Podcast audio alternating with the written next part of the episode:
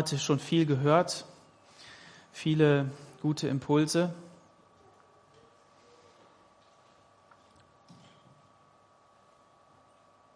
Es dreht sich um dieses zentrale Thema, Liebe. Und Johnny, wenn ich dich mal bitten darf, diese beiden Bilder einzublenden, äh, die ich da hochgeladen habe von der Hochzeit gestern, ähm, entweder in aktuelle Predigt oder in aktuelle News. Ähm, wir hatten gestern eine wunderbare Hochzeit und haben uns gefreut, dass zwei Menschen, die sich lieben, ähm, ja, einfach von ihrem Glück erfüllt sind. Und äh, macht das andere auch nochmal. Der Colin und die Olla betet für sie. Betet für all die Ehepaare, die, die geheiratet haben, die noch heiraten werden, dass gerade diese Anfangszeit, die natürlich von der Liebe erfüllt ist und der rosaroten Brille hoffentlich, ähm, dass das auch ähm, ja sich gut setzen kann ne? und dass man nicht von irgend so einer harten Realität eingeholt wird. Und das ist einfach wichtig. Wir müssen im Gebet dranbleiben. Und deshalb haben wir uns heute Morgen auch viel Zeit genommen, um Menschen zu segnen, ihnen ähm, gute Dinge zuzusprechen, die von Gott kommen. Er ist die Quelle unseres, unseres Segens. Und ich will gar nicht lange Worte machen. Ich äh, versuche das mal hinzukriegen. Schlag mal den Galaterbrief auf im Kapitel 3.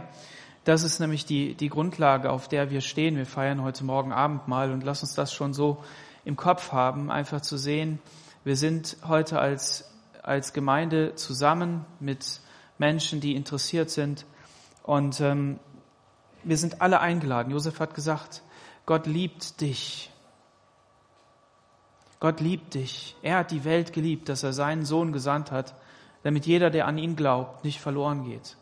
Und das ist sein Konzept. Das ist das, was sein Plan ist. Kennst du das, wenn du, wenn du so ähm, ein Projekt hast oder irgendwie eben die Küche umbauen willst oder ähm, den Garten umgestalten möchtest oder ähm, das Kinderzimmer einrichten oder den Urlaub planen, dann hast du, dann machst du dir Gedanken und der eine mehr, der andere weniger. Aber wir müssen alle irgendwann in den Baumarkt fahren, wir müssen alle irgendwas einkaufen und dann muss man irgendwie überlegen.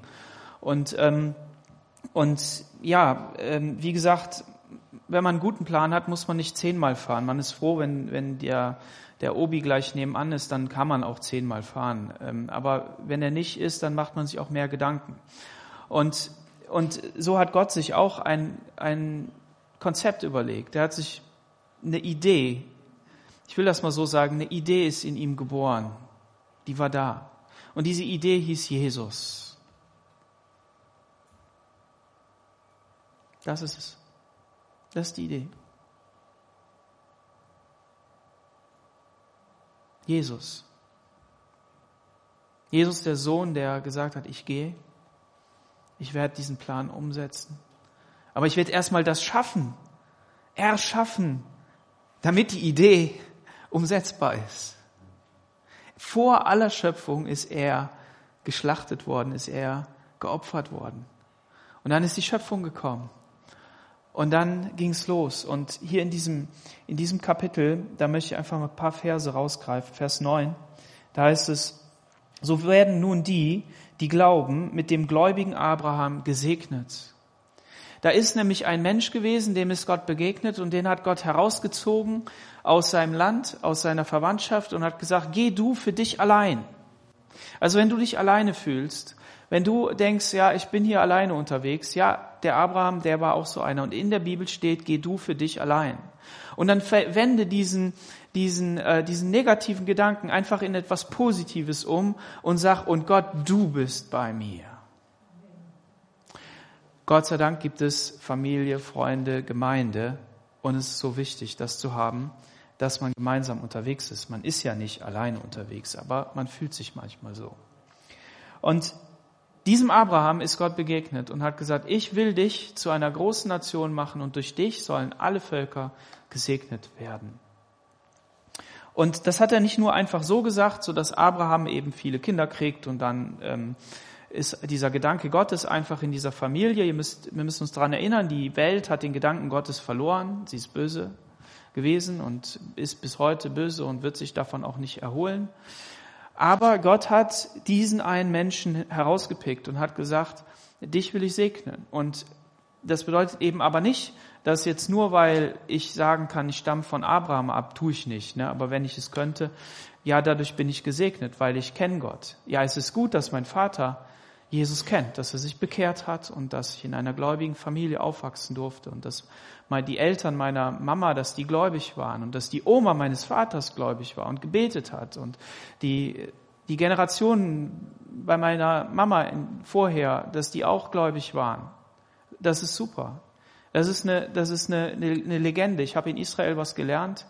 Da habe ich gelernt, dass Kinder nicht nur gesehen werden, da ist jetzt ein Kind gestorben, sondern da ist nicht nur das Kind gestorben, sondern sein Sohn, seine, sein Enkel, sein Urenkel und alle, die dazugehören. Also dieser Segen geht verloren. Und das ist hier eben bei Abraham dann nochmal auf eine andere Weise. Aber es steht hier, so werden nun die, die glauben, mit dem gläubigen Abraham gesegnet. Abraham war gläubig, so wie du. Und das ist Gottes Konzept. Das heißt in Vers 7, erkennt also, dass die, die aus Glauben leben, Abrahams Kinder sind.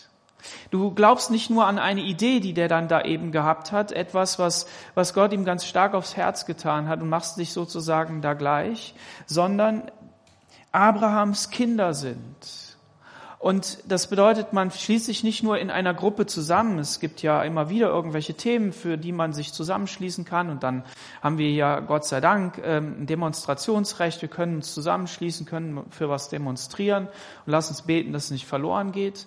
Aber hier geht es nicht nur darum, sondern wir werden Abrahams Kinder. Da hat Gott etwas in Abraham hineingelegt, etwas, das Leben bedeutet.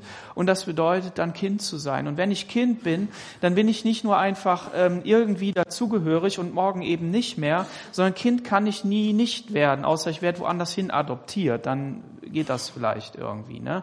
Aber, aber hier ist es so, wir, wir sind Abrahams Kinder.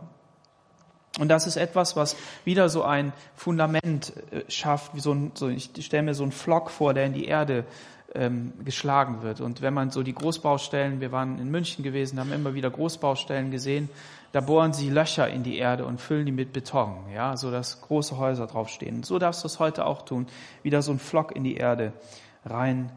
Ähm, und ähm, heißt es in Vers 11, dass aber durch Gesetz niemand von Gott gerechtfertigt wird, ist klar. Denn der Gerechte wird durch Glauben leben. Gott hat dann so viele Regeln da aufgestellt und hat die so gesagt, was es für Regeln gibt. Und das hat er gemacht, damit das mal offensichtlich wird, weil, weil sonst würde man sagen, ja, was hat Abraham denn gemacht? Ne? Ja, der hat einige Fehler gemacht. Ja gut, das könnte ich ja auch mal ausprobieren. Ne? Ähm, der hat, sollst, sollst du nicht, nicht, dass mir einer sagt, ich predige, wir sollen Fehler machen. Aber irgendwie scheint mir das in dem ganzen Ding doch wichtig zu sein, denn, denn es gehört zum Konzept. Aber Gott hat dann Gesetze gegeben, durch die ähm, er zeigen wollte, wie heilig er ist, was er so, was für ihn nicht nur wichtig ist, sondern regelt, wie man zu ihm kommen kann und wie man das ausführen kann. Und will da nicht näher drauf eingehen, sondern diesen Vers so belassen, ähm, mach nicht Regeln in deinem Leben, wie du Christ leben sollst. Fang nicht wieder neu damit an. Es gab gerade hier diese Galater-Gemeinde, denen sagt Paulus so, ja, grab doch nicht wieder die alten Regeln raus.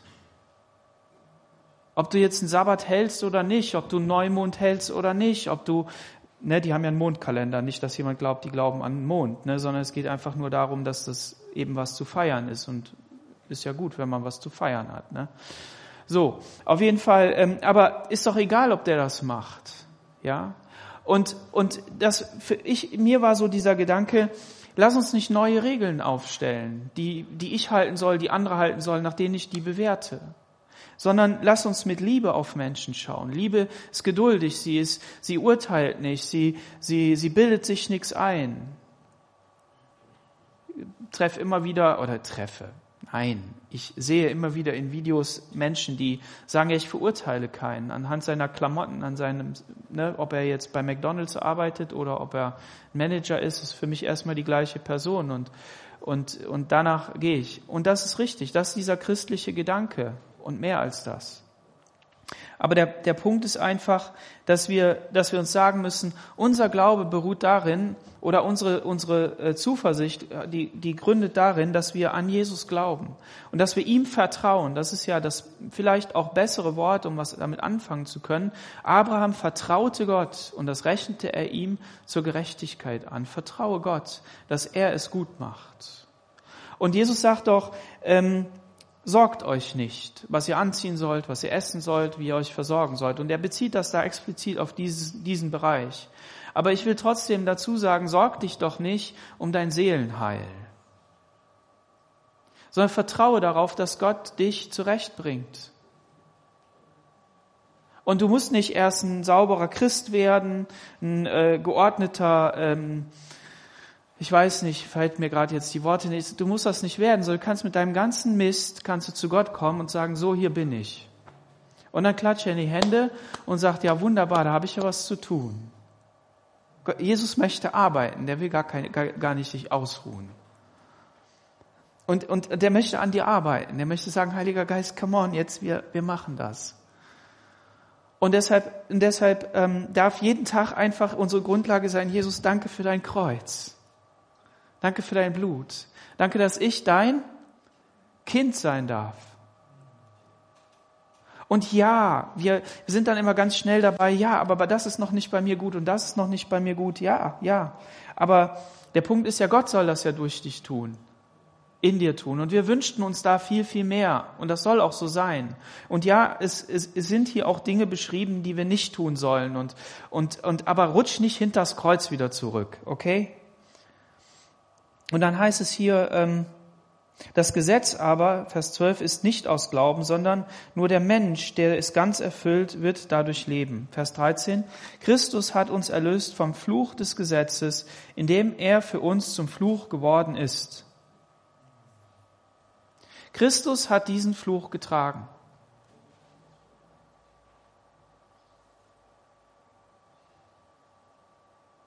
Du, du, du kannst dein dein Glauben, du kannst deine Seligkeit, du kannst deine Errettung nur durch Glauben leben.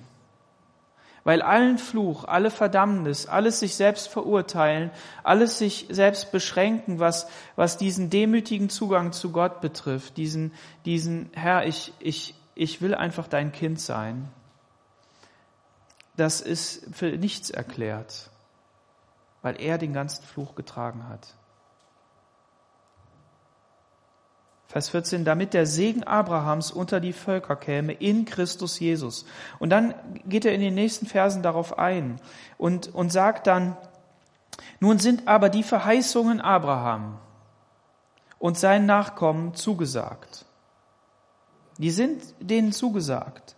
Er spricht nicht von den Nachkommen, sondern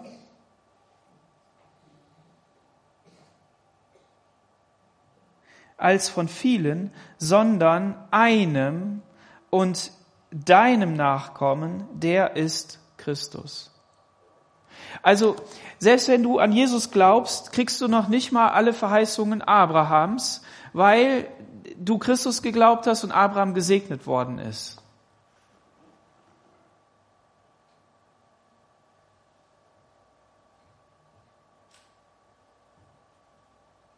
Und du dich sozusagen mit ihm auf eine Seite stellst und jetzt seine ne, Regeln befolgst, sondern die Segnungen sind dem einen Nachkommen Abrahams zugesagt. Und das ist Christus. Ihm sind alle Verheißungen zugesagt. Amen. Was bedeutet das? Das bedeutet, dass jeder, der glaubt, diese Verheißungen empfängt von Christus. Nicht von Abraham. Sonst könnte einer ja sagen, ja, ich bin doch, ich bin doch Jude. Ich bin doch Proselyt. Ich bin mal Deutscher gewesen, aber ich habe mich dann zum Judentum bekehrt. Und jetzt halte ich die ganzen Feste und dadurch werde ich im Himmel die Feste besser feiern können und so ein Kram. Ne? Nein, der Punkt ist, egal welcher Mensch, und jetzt passt gut auf, egal welcher Mensch von Abraham an und auch davor, immer geglaubt hat dem Wort Gottes und wirklich im Glauben gelebt hat, der hat in Christus, der irgendwann mal kommen wird, die Segnungen erhalten. Und wir, die wir nach Christus sind, 2000 Jahre, empfangen diese Segnungen, weil wir an Christus glauben. Amen. Und somit ist er Zentrum der Geschichte. Der Geschichte dieser Welt und deiner Geschichte. Und deshalb darf sich alles um ihn kreisen. Amen. Ist das nicht wunderbar? Das ist so gut. Aber es gibt eine Gefahr. Vers 3. Seid ihr so unverständig? Im Geist habt ihr angefangen, wollt ihr es nun in eigener Kraft vollenden? Oder im Fleisch, ne, kann man austauschen an der Stelle. Hast du im Geist angefangen, bist du im Glauben hier nach vorne gekommen, sage ich jetzt mal, hast dein Haupt geneigt und gesagt, Jesus, ich will dich annehmen wie auch immer deine Bekehrungsgeschichte war. Hast du gesagt, ja, ich möchte in diesem Glauben, in diesem Geist gehen. Der Geist Gottes soll mich motivieren, soll mich vorwärts bringen. Und dann überleg mal, wo du dich überall anstrengst. Und das bedeutet, wie ich ja sagte, jetzt nicht, dass wir uns einfach hängen lassen wollen. Nein sondern unser Anfangspunkt muss bei allem immer einfach dieser Glaube sein. Jesus, danke für dein Opfer. Danke, dass ich dein Kind bin. Hilf mir in dieser Situation. Und danke, dass du mir hilfst. Danke, dass du mir gestern geholfen hast. Und hilf mir weiter. Und wenn du dann merkst, diese Kraft wird größer und du merkst, ja, hier hat sich was verändert und da hat sich was verändert, dann weißt du ganz genau, ja, das ist ja nur durch Gottes Kraft. Und wenn du dem Nächsten begegnest, der das eben nicht kann, dann, dann kannst du ihm helfen. Und überall da, wo wir, wo wir noch begrenzt sind, da stolpern wir dann darüber und merken, ja, wir, wir haben hier, wir kämpfen mit Menschen. Aber wir sollen durch den Geist kämpfen. Mit dem Geist kämpfen. Mit dem Geist beten. Und dann heißt es hier in Vers 26, denn ihr seid alle Gottes Kinder durch den Glauben an Christus Jesus. Alle von euch, die in Christus getauft sind, haben Christus angezogen. Da ist weder Jude noch Grieche, weder Knecht noch Freier, weder Mann noch Frau, denn ihr seid alle einer in Christus Jesus. Seid ihr aber Christi, dann seid ihr ja Abrahams Nachkommen und nach der Verheißung Erben. Du bist ein Nachkomme Abrahams dieses Glaubensheldens. Und nach dieser Verheißung bist du Erbe, Erbe all dieser Güter, die Gott für dich hat. Deshalb nimm das heute Morgen im Glauben. Amen. Amen. Amen. Wir wollen gemeinsam zum Abendmahl kommen.